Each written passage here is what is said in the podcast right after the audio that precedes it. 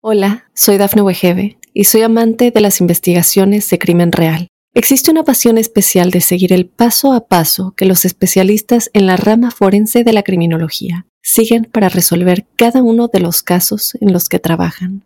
Si tú, como yo, eres una de las personas que encuentran fascinante escuchar este tipo de investigaciones, te invito a escuchar el podcast Trazos Criminales con la experta en perfilación criminal, Laura Quiñones Orquiza en tu plataforma de audio favorita. ¿Puedo perder grasa solamente haciendo entrenamientos de alta intensidad? ¿Me valdrá el CrossFit o el entrenamiento HIIT para perder peso? ¿Cuál es la intensidad ideal para adelgazar más rápido? Te respondo a todo esto y más en menos de 10 minutos. ¡Empezamos! Como estamos viendo en esta serie de pérdida de grasa, uno de los pilares fundamentales en este proceso es el entrenamiento para conseguir adelgazar de manera más eficaz y saludable. Y estoy seguro que llegaste a la conclusión en el último capítulo que nuestros genes esperan esta alta intensidad y que por ello es tan efectiva, quedando un poco atrás la aportación del Dr. Cooper en 1968. Pasemos hoy a hacer una friki revisión de lo que dice la ciencia al respecto, viendo los beneficios reales del entrenamiento de alta intensidad. ¿De dónde viene esto? HIT y fisiología. Hoy en día es habitual ver este tipo de entrenamientos. Son los típicos de CrossFit o también llamados entrenamientos en circuito, metabólicos, intervalados o en inglés HIIT, High Intensity Interval Training, es decir, entrenamientos de intervalos de alta intensidad. Pues bien, estos entrenamientos de alta intensidad muchos se los atribuyen desde el año 1996 a un doctor japonés llamado Izumi Tabata que comparó los resultados de un entrenamiento tradicional aeróbico clásico que proponía el Dr. Cooper, de una hora de ejercicio a una intensidad media del 70%, y por otro lado un HIT de 4 minutos alternando series de intensidad máxima de 20 segundos con descansos de 10 segundos. El estudio consistía en 5 días a la semana, durante 6 semanas y después de estos 30 entrenamientos se vieron enormes ventajas para el grupo de alta intensidad. Por eso los entrenamientos de este estilo y alguna variante se les llama el método Tabata. Pero si somos justos, no tenemos que remontarnos antes del 96. Nos deberíamos remontar a 1950. Podemos consultar como Emil Zatopek, que curiosamente era fondista, fue el primer atleta que empezó a aplicar este tipo de entrenamiento de alta intensidad, mucho antes que le estudiara el doctor Tabata. Pero Claudio, para un maratoniano, ¿qué interés tiene este entrenamiento? Pues ahora mismo te lo explico, pero te voy a contar una anécdota. Mal, mal, mal no le fue. Este tipo ganó el oro en la prueba de 5 kilómetros, en la de 10 kilómetros y en la maratón, es decir, 42 kilómetros, en los Juegos Olímpicos de Helsinki. Es decir, pruebas que son muy, muy diferentes a nivel de fisiología y se ganó el mote de la locomotora humana. ¿Y qué le hizo destacar respecto a sus rivales? Pues la alta intensidad. Vale, Claudio, muy bonita la historia, pero todavía no me has convencido. ¿Qué beneficios tiene entrenar la alta intensidad? Pues te lo resumo en 8 puntos clave. Primero, aumenta tus catecolaminas.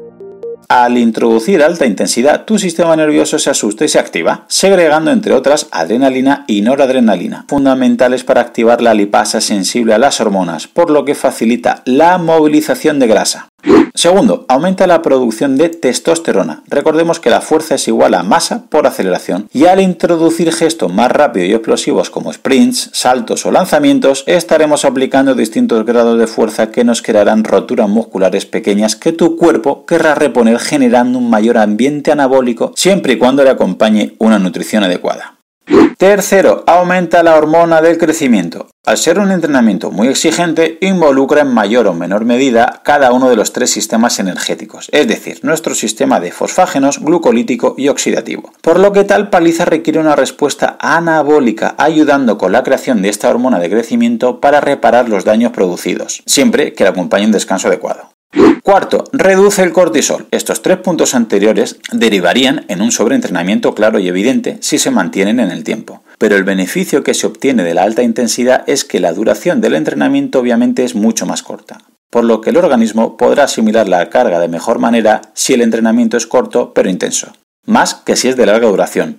El tiempo de sufrimiento, quieras o no, cuenta. 5. Mayor biogénesis mitocondrial. Es importante conocer cómo funcionan nuestros hornos quemagrasas, nuestros orgánulos tan esenciales, ya que es justo allí donde se elimina tu grasa. Pues bien, entrenamientos de alta intensidad son los que más ayudan a crear este mayor número de mitocondrias y de mejor calidad, así que podremos quemar más y mejor nuestra grasa.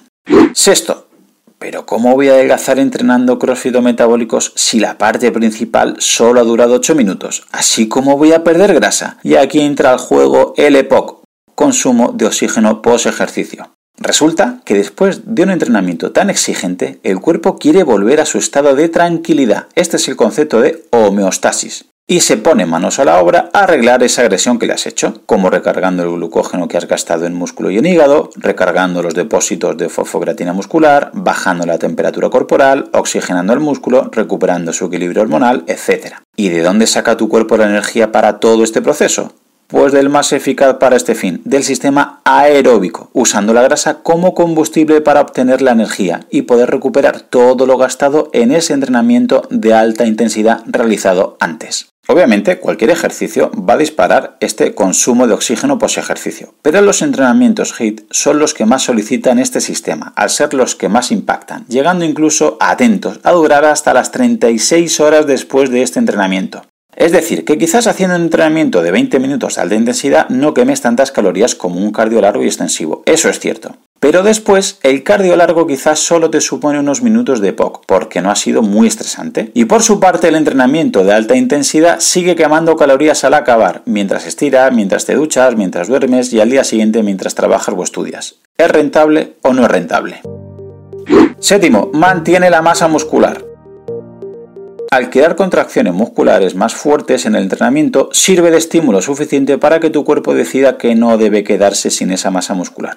Entiende que ese músculo es útil y necesario. Además, puedes incluir ejercicios de autocargas como flexiones o sentadillas para asegurarte trabajar musculatura específica en aquellas zonas donde no quieres perder masa muscular.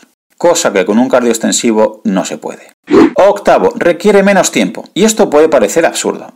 Pero hoy en día el tiempo es oro y tenemos poco tiempo libre, ¿verdad? Es curioso como la Organización Mundial de la Salud recomienda mínimo 150 a 300 minutos de baja, media intensidad o de 75 a 150 minutos de alta intensidad. Más mínimo dos sesiones de fuerza a la semana. Es un umbral mínimo razonable, ¿verdad? Pero que no cumplimos. Y es que hay estudios que indican que 3 de cada 4 españoles no realizan ninguna actividad física. Y es el principal motivo por el que nos empiezan a aparecer muchos dolores. Tantas horas sentados trabajando, estudiando o tumbados nos fuerzan malas posiciones que nos llevarán a molestias o incluso lesiones. Por todo esto es una gran ventaja saber que en una sesión de 20 o 30 minutos en total es más que suficiente gracias a este consumo de oxígeno post ejercicio como hemos visto antes. Vale, Claudio, me has convencido. Entonces hago alta intensidad todos los días, ¿no? Pues no. Igual que no es bueno hacer solamente cardio y media intensidad, tampoco podemos basarnos exclusivamente en hits todos los días. Que haya tantos beneficios de la intensidad no significa que sea lo único que debemos hacer. Primero, para perder grasa lo más importante es adoptar un estilo de vida activa y una nutrición acorde a tu situación. Como ya hemos ido apuntando en estos capítulos, no puedes compensar una mala alimentación con burpees. Segundo, la alta intensidad tiene mucho impacto a nivel metabólico, hormonal y biomecánico, por lo que si abusamos de ella será más fácil caer en un sobreentrenamiento o lesionarnos, y el problema no es la intensidad, sino un mal uso o un abuso. Claudio, no te soporto. Entonces, ¿qué c hago para perder grasa?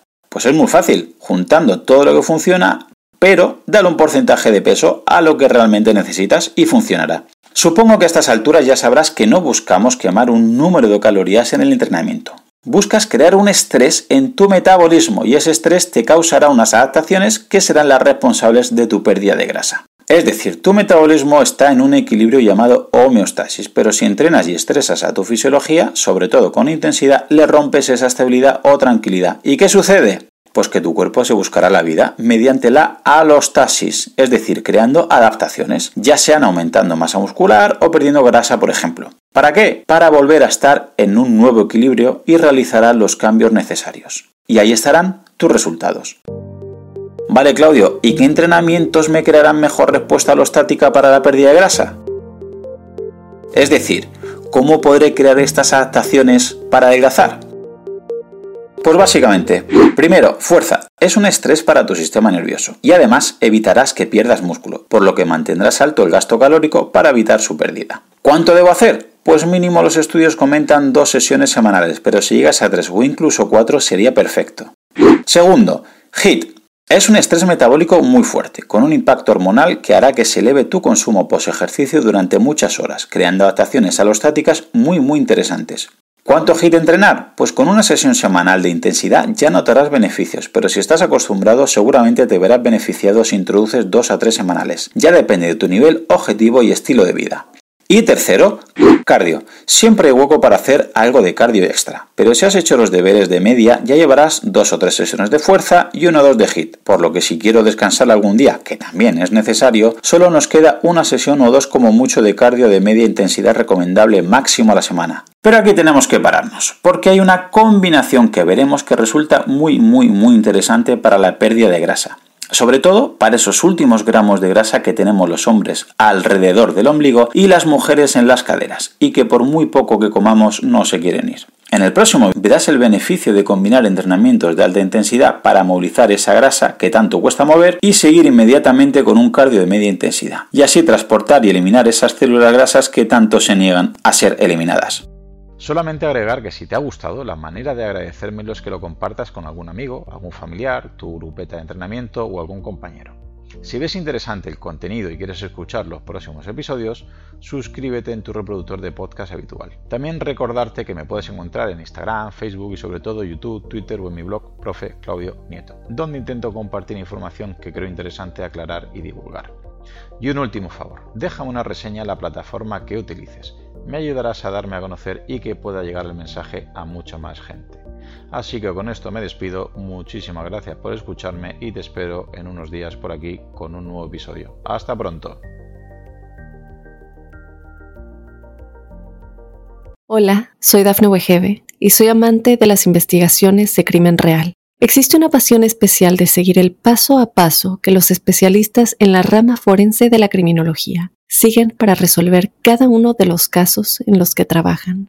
Si tú, como yo, eres una de las personas que encuentran fascinante escuchar este tipo de investigaciones, te invito a escuchar el podcast Trazos Criminales con la experta en perfilación criminal, Laura Quiñones Orquiza, en tu plataforma de audio favorita.